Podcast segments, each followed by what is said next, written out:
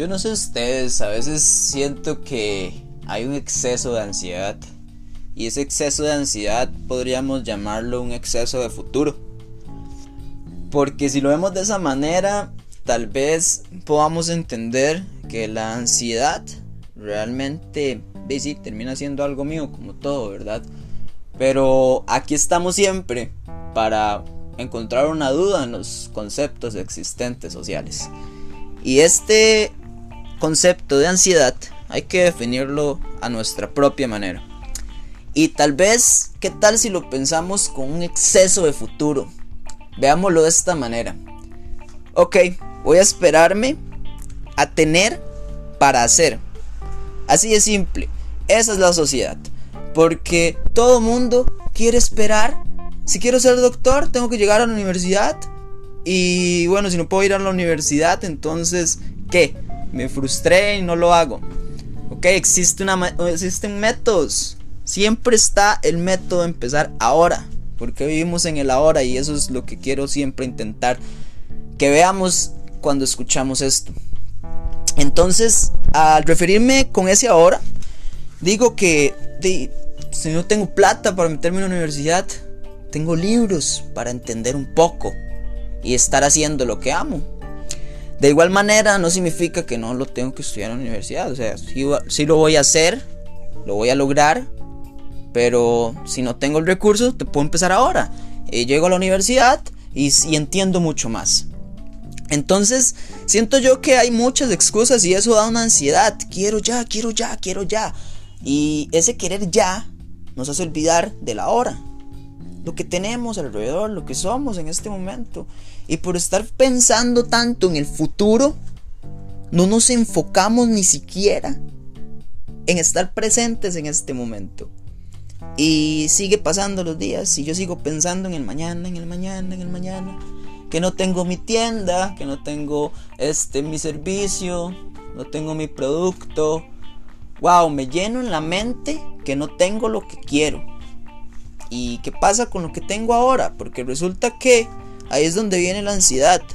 Tenemos algo y en ese momento ya lo tengo, pero ¿qué sería sin eso?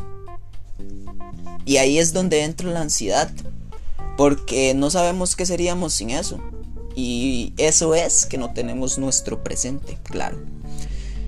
Esa ansiedad que existe, lo veo yo, como un futuro frustrante al cual no se puede alcanzar. Y con esto no quiero decir que no, no pensemos en el mañana, porque todos pensamos en el mañana. A lo que me refiero es que nos lancemos ahora, no importa lo que se quiera hacer. Quiero ser mecánico, listo, me leo libros de mecánicos, investigo, ahora hay demasiadas cosas para investigar, estamos en la era del conocimiento y estamos de acuerdo. Entonces, herramientas hay demasiadas, ¿para qué esperar ir a un curso de inglés?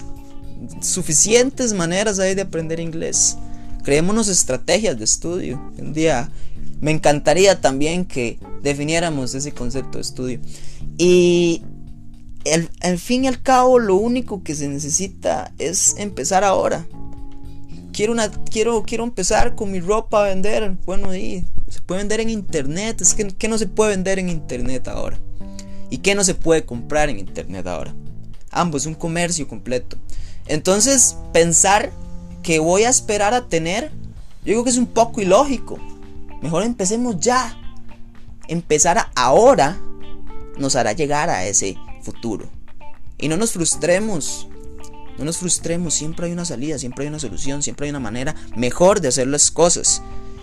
Y si hoy no es un día bueno, pensémoslo de esta manera, siempre hay una solución.